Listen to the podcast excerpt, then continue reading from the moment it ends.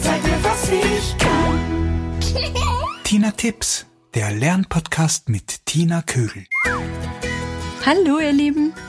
Heute möchte ich mich zunächst einmal für die netten Feedbacks bedanken, die ich in Gesprächen oder E-Mails bekomme. Das freut mich immer sehr und motiviert mich weiterzumachen. Also schreibt mir gern auch eure Probleme und Fragen, die ihr beim Lernen und Üben habt. Dann kann ich gezielt zu diesen Themen einen Podcast machen. Gut so. Heute habe ich passend zur letzten Folge ein neues Rechenspiel für euch. Diesmal für die Zehnerüberschreitung, sprich für das Rechnen bis 20.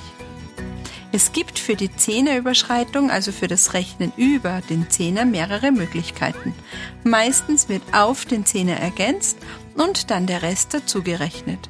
Zum Beispiel bei der Rechnung 6 plus 8 wird zunächst 6 plus 4 ist 10, also auf 10 ergänzt, und dann werden noch einmal 4 addiert. Das ergibt dann 14.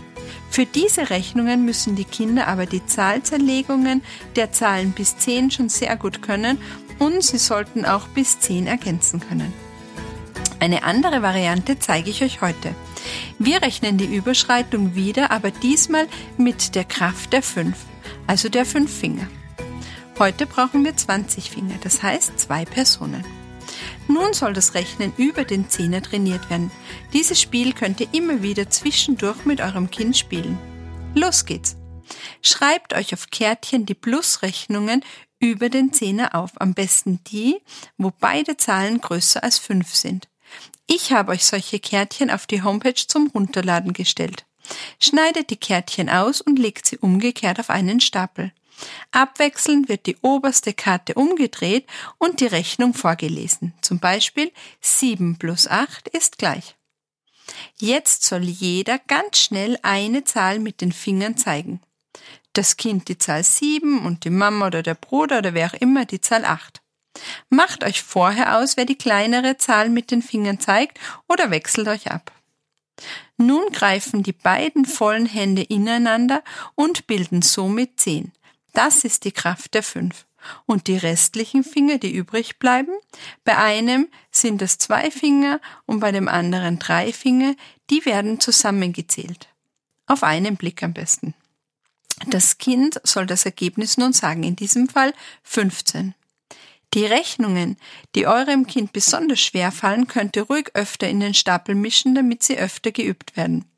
Wenn zwei Kinder spielen, könnt ihr auch einen Wettkampf daraus machen. Wer sagt das Ergebnis zuerst? Wenn ihr dieses Spiel nun oft spielt, prägt sich das Fingerbild bei den Kindern so gut ein, dass sie das Ergebnis bald ohne Finger sagen können. Das ist unser Ziel und am besten ist es, wenn die Kinder diese Rechnungen auswendig können. So, das war's schon wieder.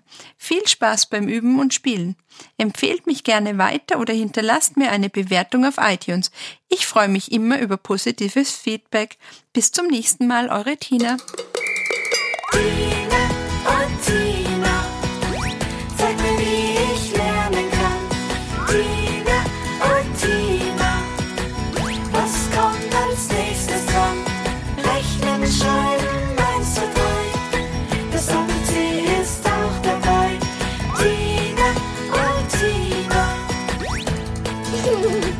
Zeig mir, was ich kann.